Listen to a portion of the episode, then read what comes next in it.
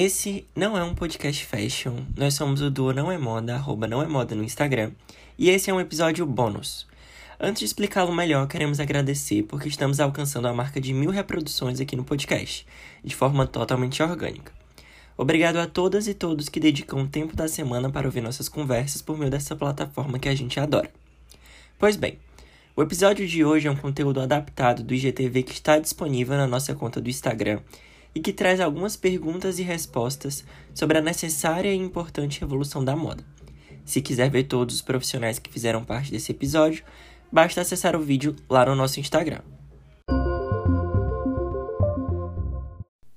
Bom, então, a Semana Fashion Revolution, que começou no dia 19, agora de abril, vai até dia 25. Ela foi uma ação criada, assim, com o intuito de conscientizar cada vez mais as pessoas sobre como a moda também tem seus lados, além do glamour, como exploração de mão de obra, uso de matérias-primas poluentes, a própria poluição dos recursos naturais, enfim. E veio como uma forma de dizer basta para todas essas coisas e uma forma de cobrar as marcas, cobrar as corporações, as grandes empresas de direitos básicos de social e ambiental, de justiça mesmo social ambiental, e trazer novas mentalidades, novas mudanças que façam a diferença para criar um cenário da moda muito melhor para todo mundo, né? Então, fazendo minha autodescrição, é, para quem não me conhece, eu sou uma mulher branca, tenho descendência italiana e eu tenho os cabelos compridos, escuros, com as pontas meio esverdeadas, tenho franjinha curta, cortada tipo na testa, os olhos escuros também, e agora eu tô vestindo uma camisa estilo futebol americano, sabe? Com uma estampa da banda Boston. E aproveitando para já apresentar a primeira pergunta, ela foi direcionada para Heloísa Artuso. Ela é uma mulher branca, loira, de olhos claros, e ela veste uma blusa preta, um par de brincos roxos e batom vermelho. E a pergunta é: como a luta pela justiça ambiental está relacionada à justiça social. Olá, eu sou Heloísa Artuso, diretora educacional do Fashion Revolution Brasil, e estou aqui para falar sobre como a luta pela justiça social está relacionada à luta pela justiça ambiental. É, bom, nós precisamos desconstruir estruturas políticas, sociais e econômicas que não só destroem a natureza, mas perpetuam desigualdades. E eu vou dar um exemplo aqui. Globalmente, as mulheres representam por volta de 80% das pessoas que precisam mudar de ambientes por conta da crise climática. E como as mulheres tendem a ter papéis de cuidadoras primárias, ou seja, elas têm o trabalho do cuidado em casa, elas têm um poder socioeconômico menor em comparação aos homens e, portanto, são mais vulneráveis a desastres naturais, como, por exemplo, enchentes, furacões, secas e etc. Eu espero que vocês estejam aproveitando a semana Fashion Revolution. Um beijo e até a próxima. Por que, quando falamos em moda sustentável, a gente precisa falar também sobre diversidade de corpos? Essa é uma pergunta muito importante. Quem responde é Luísa Rocha, uma mulher branca que nasceu com osteogênese imperfeita, de cabelos escuros e compridos. Ela veste uma blusa de tricô rosa e um colar preto. Junto a ela, a Dani Auler também responde essa pergunta e ela é uma mulher branca, com os cabelos compridos e escuros. Ela veste uma blusa de renda branca e um acessório de pedras nos cabelos. Ouve aí. Já. Eu sou Heloísa Rocha, jornalista e idealizadora do Moda em Rodas. A moda sustentável ela não se preocupa unicamente com as questões ligadas ao meio ambiente, mas também com as questões econômicas e sociais. Afinal, do que adianta uma marca pensar unicamente no meio ambiente não se preocupar com quem faz e consome essa moda? E quando eu falo do consumidor, especificamente, em todo o seu processo, a roupa tem um poder de transformação para esse indivíduo. E se a gente quer que amanhã o movimento da moda sustentável cresça e seja apoiado por todos, eu preciso que todos os corpos, em toda a sua plena diversidade, estejam inseridos nesse movimento para que eles se sintam representados e apoiados também. Então, quando falamos em moda sustentável, nós temos que lembrar que a sustentabilidade ela tem três pilares: o ambiental, o econômico e o social.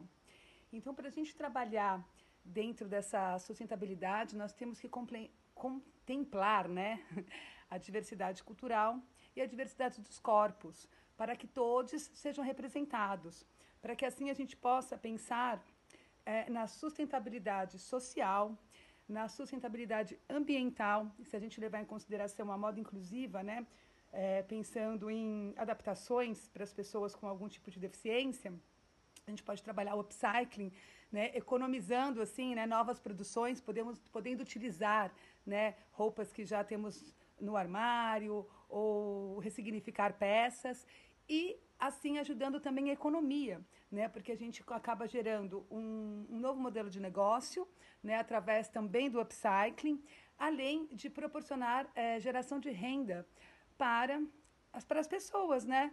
para todas as pessoas que possam ser representa representadas dentro dessa moda sustentável, né? pensando nesse âmbito social de representatividade para todos. A gente sempre fala muito de empreender na moda, no slow fashion, mas é sempre difícil saber como isso funciona na prática, né? A gente traz então alguns convidados que respondem essas perguntas. A Monaina é uma mulher branca de cabelos ruivos e compridos, veste uma camisa jeans e um par de brincos laranjas. E o Clayton é um homem branco, careca, de barba escura e veste uma camisa branca com gravuras de baleias azuis estampadas. Eles respondem: Como é empreender na moda slow fashion hoje? Olá, tudo bem? Eu sou Cleiton Nascimento, um dos empresários da Transmuta. Estou aqui para compartilhar com vocês um pouco sobre vantagens e desvantagens de se empreender no slow fashion. Olha, esse é um assunto que dá muito pano para manga. A gente poderia falar sobre isso por muitas horas e horas e horas. Existem muitas vantagens, mas também existem muitas desvantagens. Na minha percepção, a principal vantagem é de que nós estamos trabalhando no mercado muito jovem, muito novo e num, num, exponencial crescimento. Então, existem muitas oportunidades dentro desse mercado, muitas lacunas onde produtos novos, inovadores podem se inserir. Assim como essa é uma grande vantagem, aí também está uma grande desvantagem, porque não existe um código definido para trabalhar nesse mercado, não existe uma técnica para trabalhar nesse mercado. O empreendedor que vai empreender precisa ter muito senso de inovação e criatividade. Olá pessoal, eu sou a Monaina, sou designer founder da marca Nós Mais Eu e estou à frente do projeto Retecendo, uma consultoria de moda e sustentabilidade e quero falar sobre o ônus e o bônus de empreender nesse segmento. Eu acho que o bônus é poder fazer escolhas para uma moda mais ética, mais transparente, mais justa, mais amiga do meio ambiente. É a moda que eu quero para o presente e para o meu futuro, né? E é poder também né, desenvolver uma moda que eu também fui ensinada de outra maneira, né? Então, poder construir novos caminhos, estabelecer novas pontes. E eu acho que o ônus disso tudo, eu nem sei se seria o ônus, mas é muitas vezes o trabalho educacional que a gente tem que fazer, porque a gente tem que a todo momento instruir, né, é, apresentar para o público, para o consumidor, o porquê, né, qual que é o motivo, qual que é a razão dessa moda não ter o mesmo valor, por exemplo, que o magazine tem, que o fast fashion tem. Então eu posso falar que é muitas vezes um trabalho de formiguinha, porque a gente tem que capacitar também, né, o nosso consumidor. É isso. Obrigada. Vindo por um outro lado ao abordar o empreendedorismo sustentável da moda, a Marina Colerato, do Modifica, responde: Quais são os valores básicos de sustentabilidade que uma marca de moda deve ter? Ela é uma mulher branca, de cabelos escuros, possui tatuagens nos braços e veste uma blusa sem mangas branca. Eu sou a Marina Colerato, diretora executiva do Instituto Modifica, e o IED me chamou para responder a pergunta quais são os valores básicos de sustentabilidade que uma marca de moda tem que ter. Essa pergunta, quem responde é quem é responsável pela marca a partir de uma provocação. O meu papel aqui é muito mais de provocar e a provocação é como a rede produtiva dos produtos que você produz e vende, ou até só vende, impacta positiva ou negativamente na vida das pessoas que estão direta ou indiretamente relacionadas a essa rede produtiva. Se impacta positivamente, garante condições de vida para esta comunidade e para as comunidades futuras por meio da preservação ambiental e também da justiça social, então a gente pode dizer que sua marca, seu produto tem valores de sustentabilidade. Se não, é hora de lançar a luz para essa rede produtiva e buscar as alternativas realmente sustentáveis. Acho que uma das grandes dificuldades também quando a gente fala de moda, sustentabilidade, consumo, é saber por onde começar. A Coral Michelin conta como a gente pode começar a entender nosso papel na sustentabilidade e fazer parte da mudança. Ela é uma mulher branca, de cabelos curtos e cinzas, veste uma regata verde, um colar de miçangas vermelho e possui um piercing no nariz.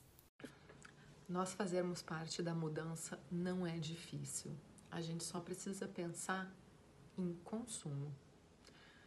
Ah, nós vivemos num sistema que depende do consumo, só que para muitas pessoas esse consumo é predatório ele vai além do que a gente de fato precisa, além de suprir as nossas necessidades e vai muito além do que a Terra pode produzir.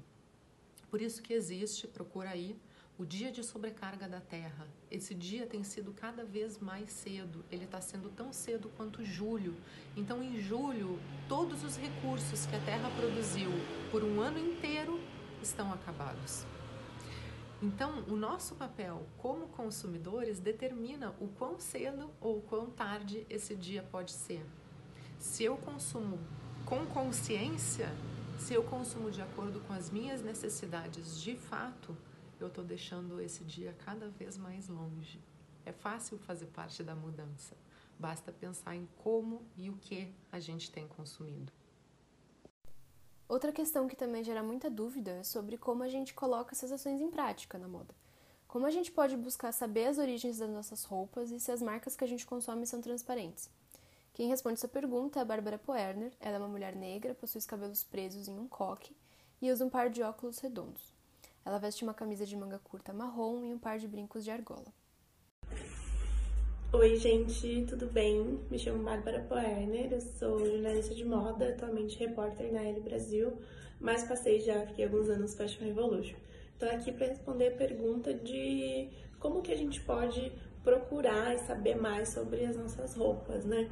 Bom, primeiro acho que vai no exercício de olhar a etiqueta da roupa que você está vestindo agora, por exemplo, e entender que são muitos processos envolvidos, né? Então, tem desde a plantação do algodão, talvez, até a extração de combustíveis fósseis para produzir as fibras sintéticas, como o poliéster, depois confecção, corte confecção, modelagem, enfim, comércio, publicidade, transporte, são muitas etapas, né, que são envolvidas nesses processos e isso requer muitas pessoas, muitas vidas ali para produzirem, para exercerem sua força e venderem sua força de trabalho, né? Então acho que é entender como esse sistema da moda é totalmente intrínseco ao sistema capitalista que a gente vive hoje. E aí passa por um processo de investigar, né? Como que todas essas etapas é, é, são constituídas, assim.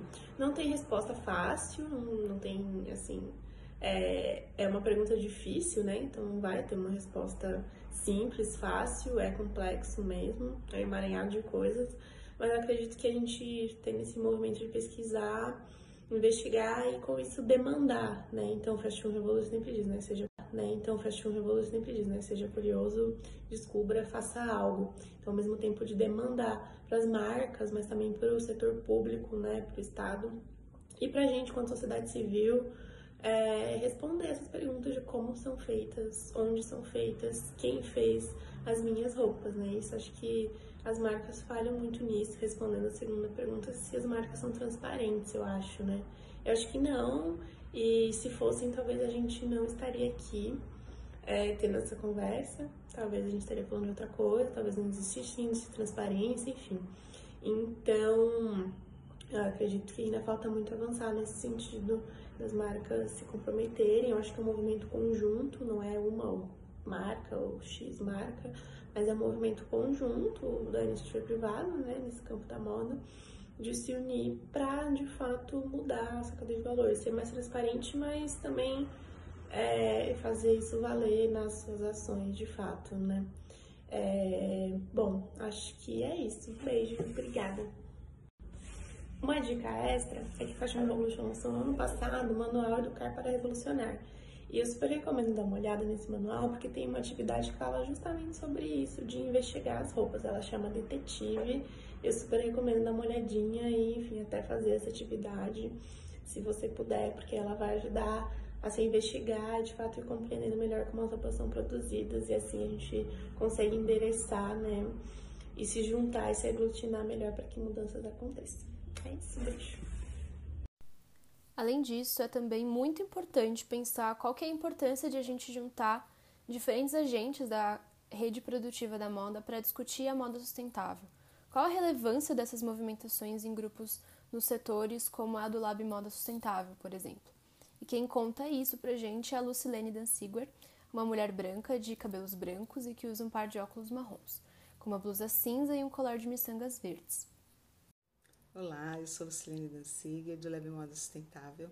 Quando a gente fala de moda sustentável, a gente está falando de todo um processo produtivo e de uma longa cadeia, que começa lá na produção da fibra e vai na fiação, tecelagem, tinturaria, acabamento, confecção, varejo, consumo, pós-consumo. E tudo isso com cuidado com a natureza e valorização do ser humano. Imagine a quantidade de desafios que nós temos ao longo de todo esse processo para fazer com que cada um deles, cada uma dessas partes, seja sustentável. É, e para isso a gente tem que colaborar, a gente tem que agir junto, uh, tem que se unir para encontrar essas soluções, que elas não são únicas para uma parte só do, do processo ou para uma única empresa, mas sim para toda a cadeia. Por fim, mas com certeza não menos importante, a Dana e a Kátia, que estão ao meu lado como embaixadoras no Fashion Revolution nesse ano pelo IED, respondem como elas enxergam a importância da moda e da sustentabilidade no meio acadêmico. Ouve aí. Oi, meu nome é Dana, sou uma mulher de 19 anos, amarela, descendente de coreanos, tenho cabelo curtinho e olhos escuros. Sou estudante de design de moda no Instituto Europeu de Design, fundadora do brechó e marca de upcycling Cocheun, e queria agradecer desde já o convite feito pelo Não é Moda para falar sobre a importância da sustentabilidade na formação de um designer. Eu sou também embaixadora e estudante do Fashion Revolution e entrei no curso de moda depois de conhecer esse movimento, porque para mim, o papel de um designer é projetar um futuro cada vez mais sustentável e justo. Eu acho muito importante numa instituição abordar o assunto de sustentabilidade, porque muitos alunos entram na faculdade sem saber os impactos que a indústria da moda causa. Olá, eu me chamo Kátia Lamarca. Vou começar minha fala me descrevendo, porque vocês só terão contato com a minha voz. Eu me identifico com o gênero feminino, então sou uma mulher alta, de pele branca, cabelos na altura dos ombros, castanho escuro e eu uso óculos. Eu sou coordenadora da graduação em Design de Moda do Instituto Europeu de Design, o IED, e agradeço o convite do Du Não é Moda para falar sobre sustentabilidade na formação de um profissional de moda. Eu trabalho há 19 anos e presenciei na prática como que a indústria pode ser excludente, glamorizada, descartável e bastante poluente. Ainda bem que esse cenário está mudando e hoje nós vemos a ocupação de uma moda reflexiva, crítica de si mesmo, do contexto onde ela está inserida, uma moda mais inclusiva, mais preocupada com o impacto ambiental e social e atenta ao seu poder de influência. A gente sabe que ainda é um início da mudança, tem bastante coisa para acontecer, bastante coisa para ser feita, mas eu sou uma otimista realista. Então eu olho o que já foi feito, o quanto que a gente caminhou e eu percebo que a mudança de comportamento, essa quebra de paradigmas que nos trouxeram até aqui, elas fazem parte do único caminho possível para quem deseja continuar na área. Prova disso é esse próprio podcast. A moda acabou me levando para a educação e como educadora, eu tenho consciência do meu papel de corresponsável frente a esses desafios mais sistêmicos. Eu entendo que se eu tenho a oportunidade de levar conhecimento para um estudante na sua fase de formação profissional, eu também tenho o dever de que esse conhecimento seja recheado de criticidade, de reflexões emergentes, para que o aluno de hoje possa ser o agente de transformação na posição de coordenadora, acabei encontrando uma instituição de ensino que compreendeu essa necessidade de rever os discursos e as práticas da moda. Então, na matriz curricular do nosso curso, eu pude trazer assuntos como diversidade étnica e de gênero, sistemas sustentáveis e ecologia, design universal, design territorial, democracia, decolonialismo, arquitetura hostil, economia circular e tantas pautas que são urgentes onde o designer pode ter uma atuação como agente de mudança. No IED, a gente traz esses assuntos em algumas disciplinas, em projetos, desafios, semanas de imersão, palestras. Existe uma abertura real para tratar desse conteúdo. Para finalizar, eu costumo dizer aos meus alunos que eles farão a moda de uma maneira melhor do que a minha geração fez. Então, ser educador para mim é acreditar que o futuro pode ser melhor. E por isso eu entendo que quem trabalha com educação de moda não pode mais fechar os olhos para essa mudança sistêmica que nós estamos assistindo. É nosso papel, é nossa responsabilidade, é nosso dever se a gente acredita na moda, mas mais do que isso, se a gente acredita no ser humano. Queria então agradecer a todo mundo que esteve com a gente durante essa semana, procurando saber mais sobre toda essa rede da moda e como ela funciona. Eu, como estudante embaixadora e co-criadora aqui no Não é Moda, fico muito feliz em poder passar a mensagem para quem acompanha a gente. É extremamente importante a gente abordar esses assuntos dentro da área da moda. Se você ainda não conferiu toda a programação, você pode entrar no Instagram oficial do Fashion Revolution Brasil para ver tudo o que rolou e ainda está rolando no país todo. Lá também tem dicas de como participar ativamente da mudança, então não perca. Outras coisas muito legais foram postadas no meu Insta pessoal, arroba para quem tiver interesse em ver e também no Instagram oficial do IED, arroba IEDSP. No canal do YouTube também tem coisas legais, que é IED São Paulo. Então, muito obrigada e não percam. E até a próxima. Um beijo.